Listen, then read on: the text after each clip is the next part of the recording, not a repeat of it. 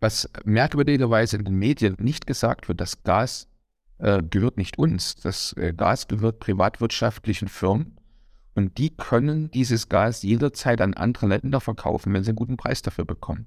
Das heißt, das Gas, was in deutsche Gas oder in Gasspeichern auf deutschen Boden, muss man eigentlich sagen, steht, äh, es gibt überhaupt keinen Anlass, äh, 100% darauf zu vertrauen, dass das für Deutschland genutzt werden könnte. Das ist nämlich noch ein ganz wichtiger Punkt. Perspektive Ausland. Der Podcast für Unternehmer und Freiberufler, die es ins Ausland zieht. Egal ob Steuerplanung, Auslandsfirmengründung oder Lifestyle-Fragen. Hier geht's jede Woche zur Sache. Und hier sind deine Gastgeber, Daniel Taborek und Sebastian Sauerborn. Ja, Sebastian, wir hatten ja ein sehr interessantes Gespräch vor einiger Zeit mit dem Herrn Jung-Nischke. Und auch eine ganze Menge Nachfragen, Resonanz. Inzwischen ist auch eine ganze äh, Reihe Zeit vergangen, einige Wochen. Wir haben gesehen, es ist ein Thema, was sehr, sehr viele unserer Zuschauer, Zuhörer interessiert. Und das natürlich auch aus gutem Grund, oder? Hundertprozentig, hundertprozentig. Also ich meine, wir sehen es jetzt gerade, momentan ist eine sehr kalte Woche. Der Winter war bisher relativ mild, aber jetzt in den kalten Wochen äh, stellt sich natürlich die Frage umso mehr. Und daher auch meine Frage an dich. Wie siehst du ist die Wahrscheinlichkeit für einen Blackout? Kommt er oder kommt er nicht?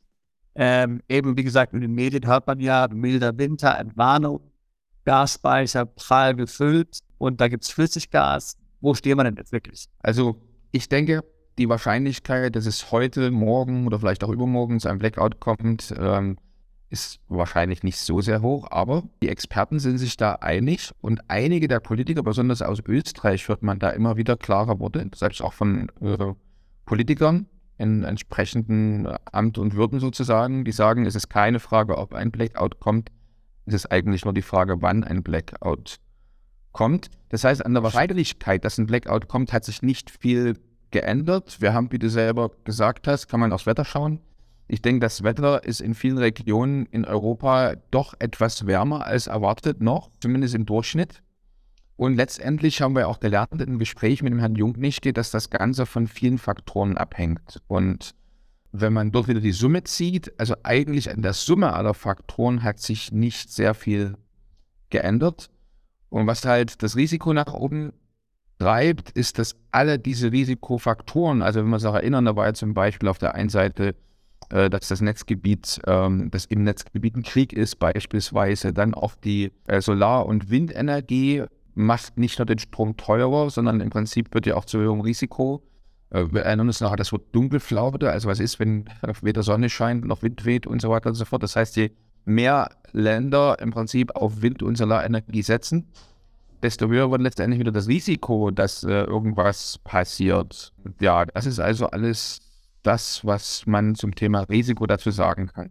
Also lasst uns noch mal die Faktoren durchgehen, wie wir sie ja auch letztlich mit Herrn Jung-Nischke äh, damals letztlich so doch ziemlich gut ausgearbeitet haben. Ja, also ich meine, da gab es ja verschiedene Dinge. Ich meine, eine Sache, die er erwähnt hat, ist ja der Wechsel zu erneuerbaren Energien. Wir sehen es immer wieder, zum Beispiel jetzt hier in UK äh, wurde jetzt letztes Jahr hier mehr Strom produziert eigentlich, als verwendet werden kann. Und Riesenproblem, also ich rede von Ökostrom, Riesenproblem natürlich, es gibt dafür keinen Speicher. Ja, das heißt also, äh, dann gibt es eben die windflauen Tage und es ist letztlich nichts, es gibt keine Batterien. Ja, das ist ja das Problem beim Ökostrom. Ja, man mag ihn zwar produzieren, aber äh, kann ich nicht speichern, während ja fossile Brennstoffe eigentlich Energiespeicher sind. Ja, also das war ein Punkt. Aber ich glaube, sein Hauptkriterium der Risikobewertung war ja letztlich doch die Sache, ähm, dass hier nun Krieg ist im Versorgungsgebiet der EU. Die Ukraine wurde ja schon äh, 2022 hier ins Stromnetz der EU äh, mit eingebunden. Ja. Und ähm, jetzt können mögliche Störungen, Anschläge, Zerstörungen durch Bomben und, und ähnliches ja möglicherweise dadurch das ganze Netz empfindlich stören. Und wir wissen ja, dass auch nur bei geringen Über- oder Unterschreitungen der äh, bekannten 50 Hertz Kraftwerke dann automatisch abgeschaltet werden. Ja, genau. Und das, was du jetzt gerade eben erwähnt hast, das kann eben zum tatsächlichen äh, Blackout führen. Im Gegensatz eben zum Brownout, also geplante Stromabschaltung wegen zum Beispiel vorhersehbaren Überbedarfen oder vorhersehbaren Mangel an Stromproduktion. Und da muss man insgesamt sagen, dass sich die Lage wegen eben dieser verschiedenen Kriterien oder verschiedener weitere Kriterien auch verschärft hat und immer noch sehr, sehr ernst ist. Äh, egal, ob man da jetzt ein Flüssigkeitsgas, äh, Flüssiggasterminal in Betrieb genommen hat und so weiter und so fort. Also geplante Unterbrechungen der Stromversorgung äh, sind einfach wahrscheinlich und die führen dann eben zum Risiko, zum Beispiel des Brownouts oder Blackouts. Und es ist ja offensichtlich, wie man hört, auch schon zu Abschaltungen gekommen. Zum Beispiel in München, in Baden-Württemberg. Hier sollen ja auch Ampelanlagen betroffen gewesen sein. Was sind denn nun weitere Risikofaktoren, die mindestens Brownouts, möglicherweise aber auch Blackouts wahrscheinlicher machen? Übrigens, wenn du keinen unserer interessanten Podcasts mehr verpassen willst, dann klick jetzt gleich auf Abo und besuch uns doch mal auf unserer Webseite www.perspektiveausland.com. Da gibt es übrigens auch alle Podcasts als Video zum Ansehen und du kannst uns dort deine Fragen, Kommentare oder Vorschläge für neue Sendungen hinterlassen. Bis bald. Also gut, dass du das mit dem und äh, Baden-Württemberg erwähnt hast, weil gerade letzte Woche, wir sind jetzt im Januar, wir nehmen das jetzt auf im Januar äh, 2023, einfach nur für diejenigen, die das später nochmal hören vielleicht, aber gerade jetzt hier im Januar in Baden-Württemberg, ich glaube, der Stromversorger Transnet, dort äh, gibt es so eine App, die man auf dem Handy installieren kann. Und das ist schon mehrfach vorgekommen, dass dann also wirklich die Kunden informiert werden und gebeten werden, bitte heute 15 Uhr oder bitte heute von 17 bis 18 Uhr, äh, wer Notebooks hat, lässt sie nur mit Akku laufen und bitte schalte die Waschmaschinen aus und so weiter und so fort. Das heißt, äh, zusätzlich zu den immensen Redispatch-Maßnahmen, die da überhaupt getroffen werden, also letzte Woche zum Beispiel über 400 Redispatch-Maßnahmen in einer Woche, um das Netz irgendwo noch zu retten oder im Prinzip Brownouts oder andere Stromabschaltung zu vermeiden. Ja, äh, also auch noch das, dass man jetzt die Bürger versucht mit ins Boot zu holen. In der App steht, ich habe mir das mal angeguckt, steht dann oben drin, bitte helfen Sie mit. Und dann geht halt so eine Warnung an die, an die Kunden im Stromnetz. Ähm, ja, aber was sind jetzt, du hast ja gefragt, was sind noch weitere Risikofaktoren? Also auf der einen Seite muss man natürlich ganz klar sagen, Nachschub an Gas über die Pipelines ist gestoppt. Also obwohl noch eine Röhre funktionieren könnte, es kommt definitiv de facto kein Gas mehr aus Russland ein. Man muss ja sagen, dass die Gasspeicher bisher eigentlich nur deswegen voll sind, weil man die noch mit russischem Gas gefüllt hat. Ja, also im Grunde genommen, der, der nächste Winter ist möglicherweise der, der viel kritischer ist als dieser Winter. Genau so ist das, absolut. Und der äh, Chef der IEA, also der Fatih Birol, sagte kürzlich, 2023 wird nur viel schlimmer, weil die Umstände, die bisher eben das erlaubt haben, äh, wie du gerade schon gesagt hast, äh, dann wegfallen und es fehlen also de facto 30 Milliarden Kubikmeter Gas, die man bisher eben aus Russland bezogen hat. Dann, ich weiß jetzt nie, wie du das wahrgenommen hast, aber der eigentliche Winter hat eigentlich in Europa noch nicht stattgefunden äh, wer weiß, er noch kommt. Im Durchschnitt, im Jahresdurchschnitt äh, haut es ja dann immer wieder hin. Also wenn der Winter am Anfang mild ist, dann schlägt er vielleicht später zu. Vielleicht kommt auch dann 2023 äh, ein, ein richtig harter Winter, also jetzt 2023, 2024. Also hier, wie ich gesagt habe, also diese Woche, jetzt gerade heute hier, also wie gesagt, wir sind im Januar 2023, UK die, kaltest, die kältesten Temperaturen seit zehn Jahren. Und hier haben sie jetzt tatsächlich heute auf bestimmten Bürgern, die von vornherein dafür sich angemeldet haben, geschrieben, dass sie zwischen 5 und 6 den Strom abschalten sollen, dann kriegen sie irgendwie dann, was weiß ich, 50 Cent auf der Rechnung der Stadt so. Ja.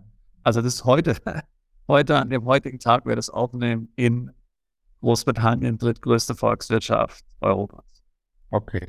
Also da, wo ich jetzt gerade bin, da ist, da ist in der Tat, äh, ist interessant, wie sich das wieder so nivelliert, ist die wärmste, der wärmste Winter seit, oder die, die, der wärmste Monat seit drei Jahren, aber wer weiß, was eben noch kommt im, im nächsten Monat. Für mich war interessant zu sehen, dass ein in den Medien die Schlagzeile zu lesen war vor einigen Wochen. Aber jetzt reicht Gas noch 56 Tage. Und zum Glück war es dann doch nicht bitterkalt die nächsten Wochen.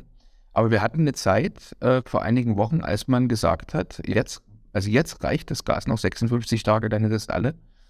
Und ähm, was viele nicht wissen, ist ja, dass, äh, wenn es richtig bitterkalt wird, dass in Frankreich äh, und in anderen Ländern wie Griechenland zum Beispiel eben nicht mit Gas geheizt wird, sondern mit, mit Strom geheizt wird. Das heißt, das sind überall die Klimaanlagen, mit denen man im, im Sommer vielleicht sich die Räume kühlt und im Winter heizt man damit. Teilweise hat das was damit zu tun, dass dort auch die Luft sehr feucht ist und man die Klimaanlagen dann gleichzeitig benutzt, um natürlich auch die Raumluft zu, zu entfeuchten. Aber das führt natürlich zum immensen Mehrbedarf an Strom und bringt zusätzlich Risiken in das gesamte Stromnetz, wenn es denn in den nächsten Tagen oder Wochen nochmal richtig kalt werden würde. Und der letzte Fakt, der das Risiko erhöht, ist, selbst wenn die Gasspeicher zu 100% voll wären, was merkwürdigerweise in den Medien nicht gesagt wird, das Gas äh, gehört nicht uns. Das äh, Gas gehört privatwirtschaftlichen Firmen und die können dieses Gas jederzeit an andere Länder verkaufen, wenn sie einen guten Preis dafür bekommen.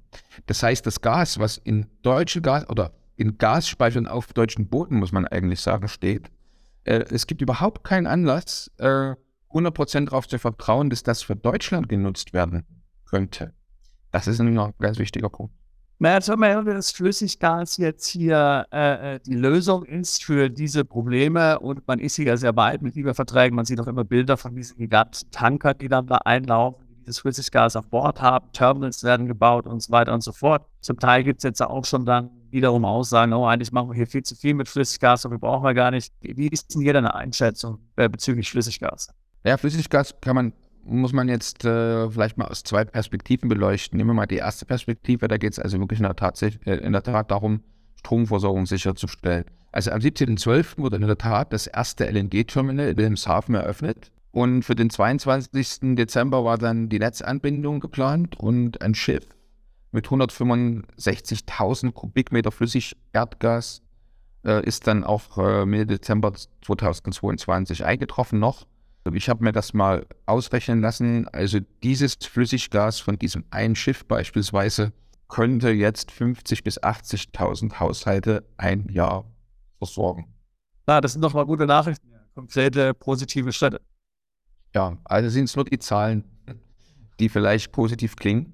Aber wenn man sich das genau anguckt äh, und auch die Medien natürlich verfolgt, wird man eben nicht nur Positives dazu. Also auf der einen Seite übrigens, um das mal vorwegzunehmen, bringt man momentan Deutschland halt in eine Situation, teuerste Energie überhaupt zu haben für die Privatperson, auch für die Industrie. Das ist natürlich auch ein, ein immenser Standortnachteil für Gewerbetreibende, für Industrie in Deutschland, weil logischerweise ist Gas, also man erstmal verflüssigt und dann wieder in einen gasförmigen Zustand umwandelt, dann natürlich noch mit Schippen, transportiert dann noch diese, äh, diese Terminals, braucht und so weiter und so fort, um Vielfaches teurer als eben das bisher bezogene billige Gas, mit dem man Energie erzeugen konnte. Übrigens, das Gas wurde ja nicht nur für die Energieerzeugung, sondern auch für andere Zwecke äh, benötigt. So.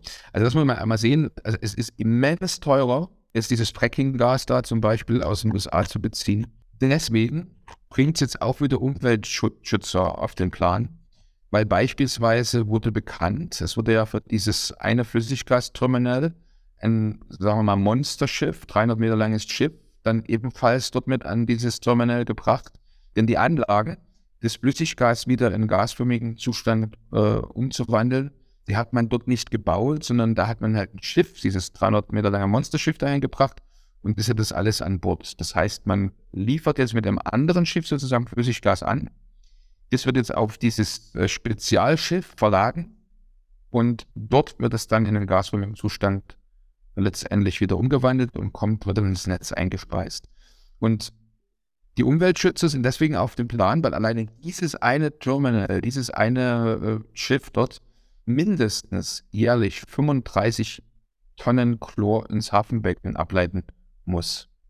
Und deswegen auch äh, das Thema, das kann eigentlich keine dauerhafte Lösung sein. Und ja, deswegen ist die Frage, ist Flüssiggas wirklich die Lösung, um äh, das Energieproblem von Deutschland oder Europa zu lösen? Naja, wie du sagst, ist es ja eher, ist eher ja wahrscheinlich äh, keine Lösung. Aber ist es wirklich, sind diese Dinge wirklich nicht, ich sage jetzt mal, äh, äh verbesserbar äh, durch Technik? Äh, also wo ist denn hier das grundlegende Problem? Also das grundlegende Problem, was übrigens noch dazu kommt, gut, dass du es ansprichst, ist, dass ohnehin würde man alle Flüssiggas, äh, Flüssiggasterminals in Betrieb nehmen, würde das ja ohnehin nur 20 Prozent des Gasbedarfs decken. Also es ist zum Beispiel illusorisch, diese Riesenmenge an Gas, die bisher durch die Pipelines gekommen ist nach Deutschland, jetzt ausschließlich durch Flüssiggaslieferungen zu decken. Man könnte, wenn man alle geplanten Flüssiggasterminals in Betrieb nehmen würde, könnte man 20 Prozent, wie gesagt, decken. Ist ja Wahnsinn, ja, ist ja also absolut äh, die total theoretische, eigentlich nur eine theoretische Lösung, praktisch überhaupt nicht umsetzbar. Genau. Und hinzu kommt noch äh, die Frage, ist, gibt es überhaupt äh, so viel Flüssiggas, wie dann Deutschland brauchte am internationalen Markt? Momentan nämlich nicht, aber vielleicht würde sich das entwickeln. Und äh, der nächste Fakt ist dann, ob man überhaupt so viele Schiffe hätte, die jetzt für den zusätzlichen Kunden, einen zusätzlichen Abnehmer, wie zum Beispiel Deutschland oder andere europäische Länder, weil die sind ja alle ausgebucht über Jahre. Also im Prinzip sind Spezialschiffe, die sowas transportieren, sind Spezialschiffe, die sowas wieder umwandeln können in gasförmigen Zustand. Und jetzt so äh, innerhalb von wenigen Monaten plötzlich gibt es einen, äh, einen ganzen Wirtschaftsraum, der sagt, wir wollen das jetzt auch. Und da müssen die Schiffe erstmal gebaut werden, da müssen die Anlagen erstmal gebaut werden. Und natürlich dieses äh, Gas muss am Markt auch verfügbar sein in dieser immensen Menge. Also absolut muss man sagen, das ist schon wirklich schon eine theoretische Lösung. Und die Politik sagt einfach, es ist bisher ja immer gut gegangen, also wird es auch in der Zukunft äh, schon gut gehen. Und ich meine, wenn dann mal die Gaslieferung, also jetzt mal auch selbst unter der Annahme, dass die Gaslieferung gewährleistet ist, gibt es ja noch viele andere Dinge, die jetzt da komplett in die Hose gehen können, die schief gehen können. Ja, man denke nur an Cyberangriffe auf die Infrastruktur, Totalausfall oder Teilausfall von Kraftwerken und anderen Teilen wichtiger Infrastruktur. Also ich meine jetzt die Anlieferung des Gases ist ja nur ein Puzzleteil von vielen, äh, was die Energieversorgung sicherstellt. Genau, ist das. Ne? Hatten jetzt gerade vor einigen Tagen die eine Schlagzeile, äh, gab es einen Cyberangriff auf die Deutsche Telekom beispielsweise, ne? oder Hacker, äh, Hackerangriff. Jetzt gibt es mögliche, also aus meiner Sicht, ich habe früher äh, einige Projekte auch mit T-Systems oder mit der Telekom gehabt, also würde man sagen, die haben das schon im Griff. Also äh, wer, wenn nicht ein Unternehmen wie die Telekom oder T-Systems äh, weiß sich gut zu schützen, abzuwehren äh, in Bezug auf Cyberangriffe oder Hackerangriffe, aber trotzdem gelingt es äh, immer wieder mal jemanden da einzufächen. Und wenn das jetzt, ähm, wenn es Cyberangriffe auf die Infrastruktur geben noch, was die Stromversorgung betrifft, kann das also ganz schnell zum Totalausfall oder Teilausfall von Kraftwerken oder anderen Teilen der Infrastruktur der Energieversorgung führen. So wie du es auch schon gesagt hast, wie gesagt, diese Risiken gibt es. Und wenn nichts von dem passiert, also es wäre ja schön, wenn also wirklich nichts passiert, kein Cyberangriff, kein Teilausfall von Kraftwerken und so weiter und so fort, immer noch bleiben Brownouts wahrscheinlich. Und äh, mit großer, großer Wahrscheinlichkeit müsste man in diesem Winter und wenn nicht in diesem, dann eben im nächsten Winter damit rechnen. Ja. Je nachdem, wie kalt eben der, der Winter wird. Und es hat ja bereits mehrere größere Frequenzeinbrüche gegeben, jetzt gerade in den letzten Wochen. Und es ging immer, und das ist interessant, immer gerade noch so gut aus. Äh, möglicherweise sind natürlich auch die, äh, die, die Leute oder die Technik, die da diese Dispatch oder Redispatch-Maßnahmen durchführen, besser geworden. Man hat vielleicht bessere Technik, dass man das jetzt äh, besser im Griff hat, aber das Risiko bleibt einfach. Und du hast ja selber in München schon erwähnt, 1,5 Stunden Totalabschaltung.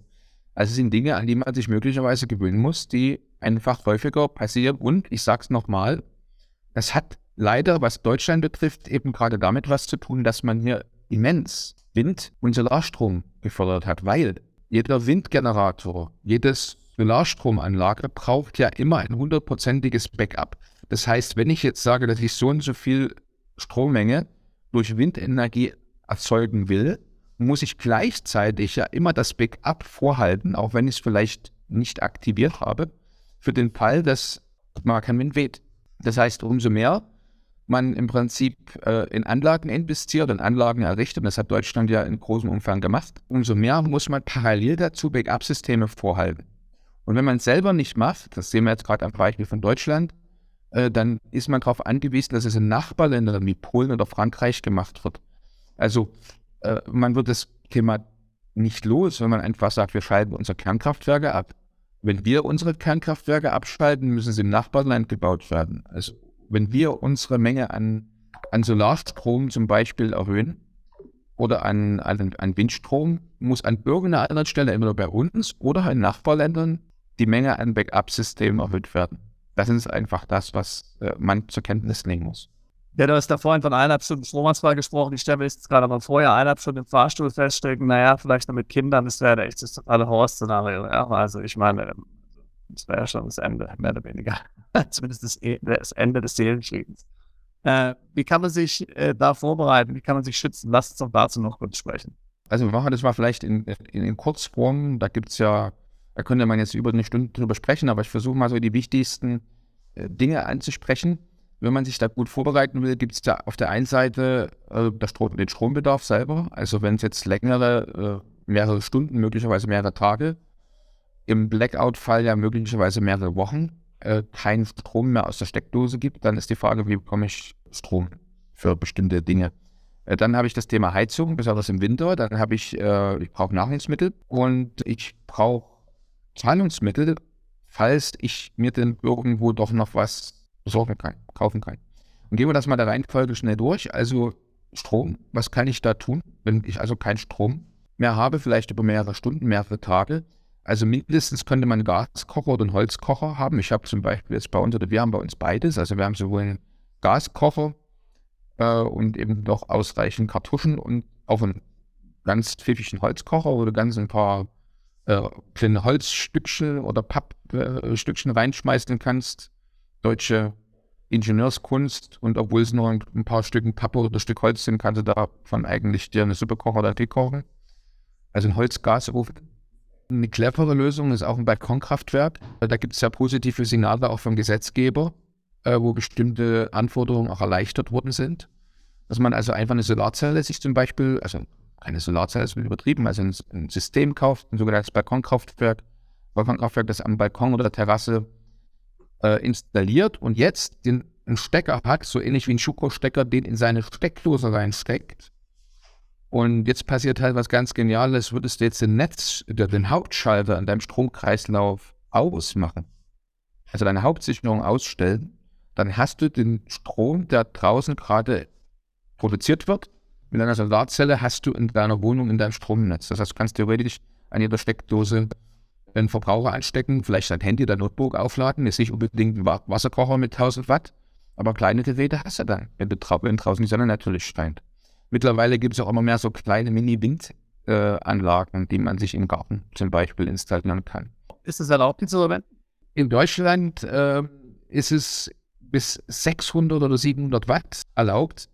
Aber da gibt es auch, also gerade im YouTube, wenn man danach sucht, Balkonkraftwerk, gibt es also viele, viele findige Leute, die da auch äh, teilweise sagen, wie sie es gemacht haben, dass sie mehr als 600 Watt einspeisen. Aber wir wollen da jetzt ja keinen äh, genauen technischen Ratschlag geben am Ende. Also muss man sich mit befassen, heißt es auf Deutsch, ja. Muss man sich damit beschäftigen, genau so ist es, aber es ist eine tolle Lösung und du kannst halt, übrigens, wir, wir, haben, wir adressieren jetzt auch Kunden, die nicht nur in Deutschland wohnen, das heißt, man muss dann jeweils in dem Land, in dem man wohnt, also ich wohne zum Beispiel in Griechenland, da gibt es keine Einschränkung und in Deutschland gibt es eben zum Beispiel eine gewisse Einschränkung, ich meine, liegt bei 600 Watt. Du kannst natürlich mehr Solarstrom produzieren, aber bis zu so und so viel Watt darfst du dann einfach den Schuko-Stecker in deine Steckdose reinstecken und dann hast du Strom in deinem eigenen Stromkreislauf, natürlich mit entsprechenden Sicherheitsmodulen, die dann äh, im Prinzip dich davor schützen, dass falls du den Stecker mal anfasst oder die Kinder anfassen, dass du da keinen Stromschlag bekommst. Also es ist ein ähm, vernünftiges System. Hat natürlich das Problem, danach hast du keinen Strom. Deswegen eigentlich die nächste, äh, der nächste Tipp wäre ein Stromspeicher, den man als Stromgenerator benutzen kann, vielleicht in Verbindung mit einer Solarzelle. Das heißt, es gibt mittlerweile sehr, sehr gute äh, Strombatterien oder im Prinzip Stromspeicher, die man als äh, Stromgenerator für 110 oder 220 Volt benutzen kann und damit ganz guten Brownout überbrücken kann. Vielleicht auch über längere Zeit, wenn man den wiederum mit mehreren Solarzellen verbindet und da gibt es da keine Grenze. Also wenn du jetzt eigene, ein eigenes Batteriesystem zu Hause betreibst, dann kannst du da auch 1000 Watt anschließen, wenn du solange du nur deine eigene Batterie letztendlich lädst. Und es gibt wiederum Technologien, diese Batterien wiederum mit dem eigenen Stromkreislauf im eigenen Haus zu verbinden. Also da gibt es einige interessante Möglichkeiten. Dieser Stromgenerator ist ja nichts Neues, das kennen wir im Prinzip alle. Äh, da hört man immer wieder den Hinweis, wenn du dir einen Dieselstromgenerator kaufst, achte darauf, dass der leise ist, weil wenn du mehrere Tage oder Wochen keinen Strom hast, könnte es sein, die Nachbarn kommen und klauen den. ja. Ich, ich habe noch nie einen leisen Dieselgenerator gesehen, aber whatever. also gibt es in der Tat. Es gibt also wirklich flüsterleise Stromgeneratoren. Sind wirklich, ja. Naja, sind etwas teurer, aber sind wirklich sehr, sehr leise mittlerweile. Da gibt es tolle Geräte. Genau. Gut, dann, ähm, das war zum Thema Strom. Dann haben wir gesagt, die Heizung. Und ja, also wäre jetzt eine, eine Gasheizung zum Beispiel, es gibt Gasheizung für die, für die Wohnung, die man da betreiben, also die man da kaufen kann und an eine Probangasflasche zum Beispiel anschließen kann. Da gibt es die Schwierigkeit, dass man da immer für eine sehr, sehr gute Belüftung sorgen muss und vielleicht auch Sicherheitsrisiken, wo man will aufpassen, aber einige entscheiden sich für eine Notfallgasheizung. Es gibt übrigens auch, das ist eine relativ preiswerte Sache, also für 130 Euro kann man bei Amazon bestellen, diese Nachrüstfahrzeugheizungen. Was ist eine Standheizung oder was? Eine Standheizung, die dann natürlich mit Benzin zum Beispiel geht. Also da ist das System schon so vorbereitet, dass man dann im Prinzip die Gase nach außen leiten kann. Und ich habe da also mit einigen Leuten gesprochen, die da total begeistert davon sind, weil die also 2 Kilo, angeblich bis zu 2 Kilowatt Heizleistung hat. Das müsste man dann nochmal genau nachprüfen. Und äh, einen sehr, sehr geringen Verbrauch hat. Äh, und es gibt Leute, die einfach sagen, ich hole mir eine Infrarot-Fußmatte, die hat vielleicht 100 Watt. Die kann man dann auch mit so, einem, mit so einer größeren Batterie vielleicht betreiben, ein paar Stunden am Tag und setzt da seine Füße drauf. Äh, zum Beispiel, da kann man halt den ganzen Raum heizen, aber vielleicht eben die Stelle, wo man gerade sitzt oder wenigstens seine Füße. Äh, das wären so kleine Lösungen noch. Und andere Dinge muss man halt dann wirklich mit Fragezeichen versehen. Kerzen, also Teelichtöfen und so weiter und so fort. Äh, mit Sicherheit nichts für sehr, sehr kalte Tage, aber vielleicht für so mittelkalte Tage noch Lösung. Weihnachten ist ja gerade vorbei, da also hätte ich so eine Infrarot-Fußmatte zu Weihnachten geschenkt. Wobei, du bist der Knecht an der Eine, ich eine. ja, ist in der Tat eine, eine tolle Sache, ja, genau. Also Essen und Nahrungsmittel scheint mir noch ein ganz wichtiges Thema zu sein. Also heißt es jetzt, dass ich jetzt hier anfangen soll, Konserven letztlich äh, anzusammeln, äh, Vorrat, Vor Vorrat zu bilden mit Konserven oder was wird empfohlen? Genau, also das äh, generell wird ja von der von, ähm, von fast allen Regierungen in europäischen Ländern werden die Bürger aufgefordert, sich für bis zu zwei Wochen mit Lebensmitteln und Wasser zu bevorraten. Das darf man nicht vergessen. Und der Hintergrund ist einfach, wenn es keinen Strom gibt, funktioniert eben kein EC-Kartenterminal, auch keine Kasse wer weiß, ob die Supermärkte überhaupt öffnen. Und sollten sie öffnen, muss man vielleicht am noch mit Bargeld bezahlen, dass man möglicherweise nicht in ausreichendem Umfang gerade noch in der, in der Tasche oder Portemonnaie hat. Das sind also echt Dinge, mit denen man sich beschäftigen muss, vor allem Wasser. Da wird es halt ernst. Also vielleicht kann ich mal ein paar Tage wenig essen oder nur von Keksen leben, aber wenn ich kein Trinkwasser habe, wird es äh, ernst. Und deswegen kann man einfach nur jedem empfehlen, äh, bitte habt mal für ein, zwei Wochen ausreichend Wasser im Haus, irgendwo im Keller oder im Vorratsraum oder unterm Bett, wo auch immer man das lagern kann. Übrigens geht es ja nicht bloß ums Trinkwasser, sondern auch ums Brauchwasser. Man braucht ja nicht nur Wasser zum Trinken, sondern auch um sauber zu machen, um Aufwasch zu erledigen und so weiter und so fort. Deswegen der Tipp, sobald man nur davon hört, dass also jetzt eine Stromabschaltung oder ein Brownout, ein Blackout ist, eine bestimmte Zeit, nicht beim Blackout, aber beim Brownout oder einer geplanten Stromabschaltung, könnte noch eine bestimmte Anzahl von Stunden das Wasser laufen und dann macht man einfach den Wasserhahn auf, lässt die Badewanne volllaufen oder hat man eine ganze Menge von Wasser da. Genau. Ja, und ansonsten kein, kein Fehler. Äh, Im Prinzip bei jedem Einkauf, den man macht, muss ich sagen, jetzt nehme ich mal noch ein paar Büchsen Thunfischen mit oder Spaghetti oder irgendwas, was lange hält, was also auch nicht gleich schlecht wird, wenn es jetzt doch nicht zum Braun oder Blackout kommt. Es wird immer wieder empfohlen, dass so eine rotierenden Lebensmittelbevorrat Bevorratung zu integrieren. Also dass man einfach sagt, ich habe einfach immer eine größere Menge so für ein, zwei Wochen Spaghetti da und irgendwelche Büchsen, Konserven zum Beispiel da. Das ist eigentlich kein Problem. Und die Profis, die greifen dann zur Militärversorgung. Die kann man im Internet bestellen, bei Amazon oder auf anderen Seiten. Ja, da gibt es das. Und dann hat man auch was. Ja, sieht vielleicht nicht schön aus, wie ein Eintopf aus der Büchse, aber macht satt ne? und nimmt nie wirklich Platz weg. Genau, so ein bisschen Pfadfinderromantik, ja. So das, genau. Und vorhin angesprochen, Zahlungsmittel, ne? also Bargeld da zu haben, ist nicht schlecht. Die Profis, die jetzt sagen Krisenvorsorge, die haben dann natürlich auch noch Gold und, und Silbermünzen da oder äh, bei, bei Kettner gibt es ganz interessant, gibt es also so ein, äh, ich glaube für 200 Euro gibt es einen Silberbarren, wo man dann noch einzelne so zwei, wie so zwei, ähm, zwei Euro-Stücken abbrechen kann und einzeln damit bezahlen könnte, wenn also mal kein Bargeld mehr akzeptiert werden würde. Aber das sind dann so die Krisenvorsorge-Profis, die sagen, äh, wer weiß, was passiert, was ist der Euro noch wert, wenn es mal zu einem Blackout kommt. Vielleicht äh, kostet dann der Liter Wasser plötzlich 100 Euro. Gibt übrigens eine ganze Menge Hörbücher mittlerweile, die also im letzten Jahr so wie die Pilze aus dem Boden geschossen sind zum Thema, was würde passieren bei einem Blackout, beim Stromausfall und so weiter und so fort. Oder bei Wasserausfall oder bei Überschwemmungen. Also jetzt gibt es ein neues Buch, äh, ist ein Buch rausgekommen letztes Jahr. Was wäre, wenn es einfach mal vier Wochen nur regnen würde, zum Beispiel in Deutschland? Und was immer wieder diese Leute, die sich damit beschäftigen, da so für Szenarien entwickeln, ist, es wird halt alles teurer. Also es kann einfach sein, äh, du kriegst einen Liter Wasser für 10 oder 20 Euro zum Beispiel. Man weiß, ob das stimmt, niemand hofft das. Aber deswegen gibt es also so Experten, die dann immer wieder sagen, es ist nicht verkehrt, ein bisschen Geld, also ein bisschen Geld anzulegen in vielleicht Dinge, die ihr Wert behalten, wie zum Beispiel so ein paar kleinere Goldmünzen oder Silbermünzen. Aber das und halt Tauschobjekte wahrscheinlich auch, ja. Müllsäcke, Zigaretten, Taschenlampe oder nicht weiß. Genau. Feuerzeuge, Kerzen und so weiter und so fort. Bleistifte was auch immer. Das muss alles nicht teurer sein, aber wenn es wirklich mal zwei Wochen lang äh, dazu käme, dass man keinen Zugang mehr hat zum Supermarkt und so weiter und so fort, dann kann man sich überlegen, was in seiner Region gut läuft.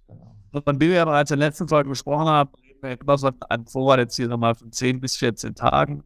Ein Blackout könnte ja einige Tage brauchen und es geht dann eben doch, solange bis die Versorgung wieder lückenlos anläuft. Und naja, man kann natürlich auch erwarten, wenn es dann wieder anläuft, gibt es riesige Schlangen. Es wird, es wird schwierig sein. Also lieber erwarten genug geben, vorrätig, um jetzt hier nicht unbedingt darauf angewiesen zu sein, als erst in den Supermarkt wieder zu gehen.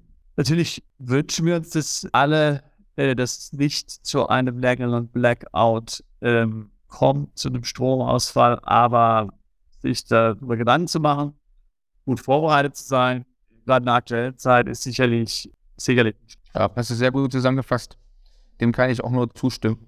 Und äh, ja, vielleicht sollten wir uns in einer der nächsten äh, Folgen mal damit beschäftigen und darüber sprechen, welche Länder, in welche Länder könnte ich meinen Wohnsitz oder Unternehmenssitz verlagern, um etwas mehr Sicherheit zu haben vor Blackouts oder Brownouts. Das heißt, in welchen Ländern äh, gibt es generell eine gute Stromversorgung, vielleicht eine, die von, wie ähnlich wie in der Schweiz, oder wir hatten ja schon mal gesprochen, in Costa Rica zum Beispiel in erster Linie von Wasserkraftwerken abhält. Also unabhängig von Sonne oder von Wind, sondern Wasser fließt halt möglicherweise zuverlässiger, als die Sonne scheint. Also da können wir uns in einer der nächsten Folgen mal damit beschäftigen. Klingt super, machen wir äh, und Link mit Vorschlägen äh, hinsichtlich äh, Vorsorge und so weiter packen wir hier in die Beschreibung zu dem Video. Äh, das kannst du dir gerne mal anschauen. So machen wir das. Dann vielen Dank. Äh, bis zum nächsten Mal. Ciao, ciao. Bis zur nächsten Folge von Perspektive Ausland, der Podcast für alle Unternehmer, die es ins Ausland zieht.